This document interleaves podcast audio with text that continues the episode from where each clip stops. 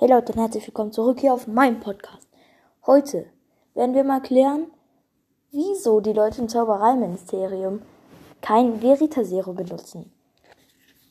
Ähm, ich habe mir das schon so oft gefragt, deswegen habe ich mal nachgeguckt, wieso das so ist und deswegen heute das, die äh, Podcast-Folge.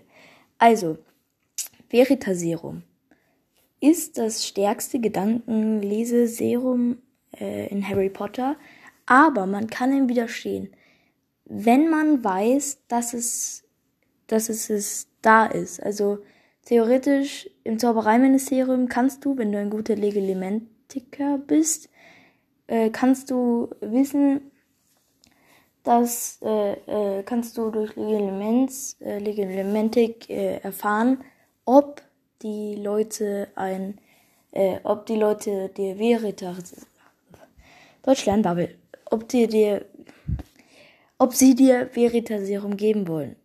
Ähm, und das kannst du dann auch äh, mit starken Willen, so wie beim Imperiusfluch, dagegen ankämpfen.